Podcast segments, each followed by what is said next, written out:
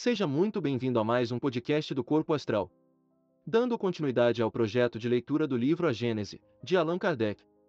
No episódio de hoje, cobriremos os tópicos de 6 a 10 do capítulo 1, Caráter da Revelação Espírita. Se você quiser, acompanhe o livro enquanto ouve, isso ajudará no processo de estudo. Para ter acesso ao livro, confira o link na bio do nosso Instagram, arroba canal Corpo Astral.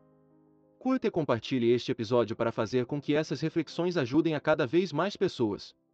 Siga o canal para receber notificações de lançamentos. Sem mais delongas, vamos ao conteúdo. Tópico 6.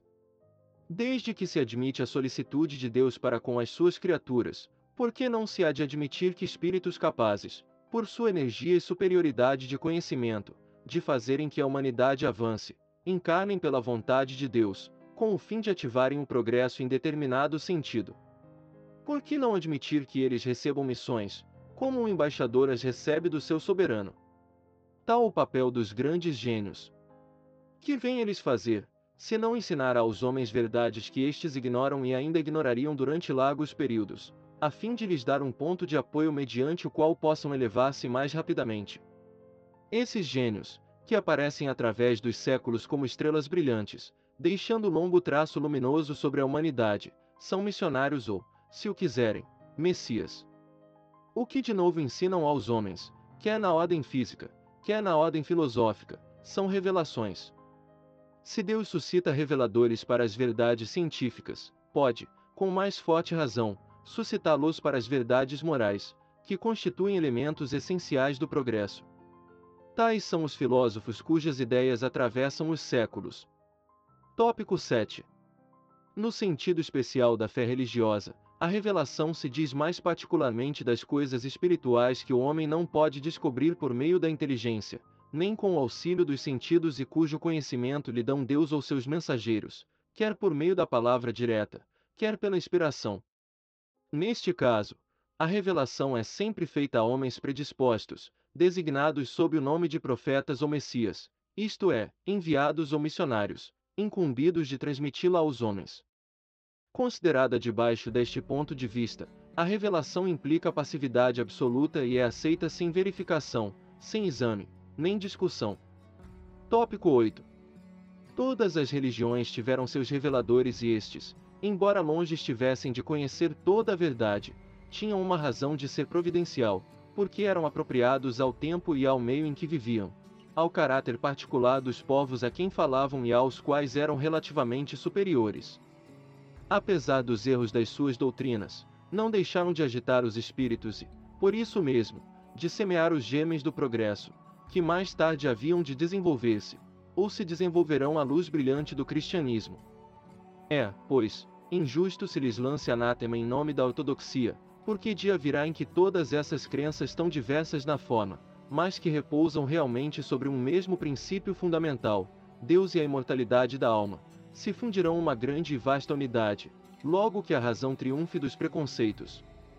Infelizmente, as religiões han sido sempre instrumentos de dominação, o papel de profeta atentado às ambições secundárias e tem-se visto surgir uma multidão de pretensos reveladores ou messias, que, valendo-se do prestígio deste nome, exploram a credulidade em proveito do seu orgulho, da sua ganância, ou da sua indolência, achando mais cômodo viver à custa dos iludidos.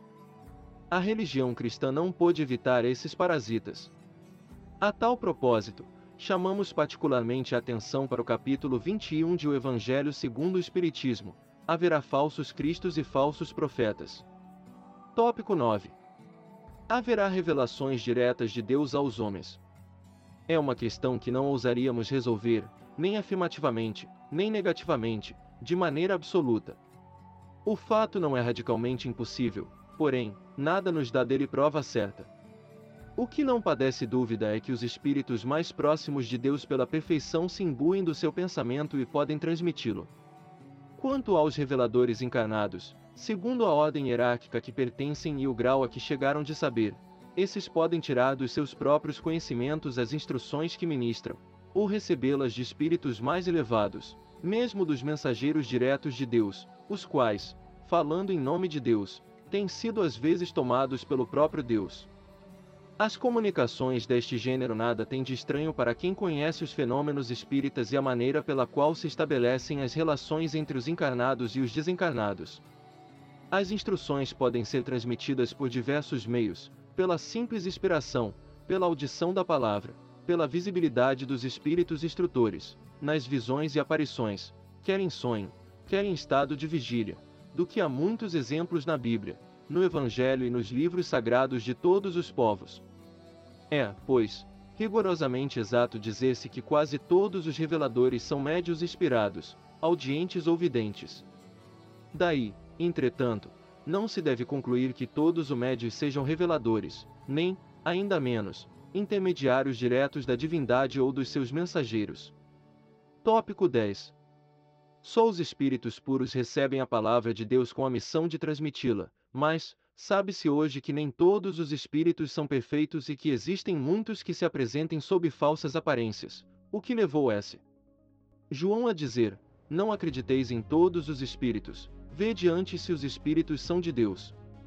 Epístola 1, capítulo 4, versículo 4. Pode, pois, haver revelações sérias e verdadeiras como as apócrifas e mentirosas. O caráter essencial da revelação divina é o da eterna verdade. Toda revelação eivada de erros ou sujeita a modificação não pode emanar de Deus. É assim que a lei do Decálogo tem todos os caracteres de sua origem, enquanto que as outras leis mosaicas, fundamentalmente transitórias, muitas vezes em contradição com a lei do Sinai, são obra pessoal e política do legislador hebreu. Com abrandarem-se os costumes do povo, essas leis por si mesmas caíram em desuso, ao passo que o Decálogo ficou sempre de pé, como o farol da humanidade. O Cristo fez dele a base do seu edifício, abolindo as outras leis. Se estas fossem obra de Deus, seriam conservadas intactas. O Cristo e Moisés foram os dois grandes reveladores que mudaram a face ao mundo e nisso está a prova da sua missão divina. Uma obra puramente humana careceria de tal poder. Este foi o podcast de hoje. Se você gostou desta passagem, compartilhe com seus amigos e ajude a esse conteúdo chegar mais longe. Para mais podcasts, acesse nosso profile e confira nossa playlist. Muita força e paz para você. Até o próximo episódio.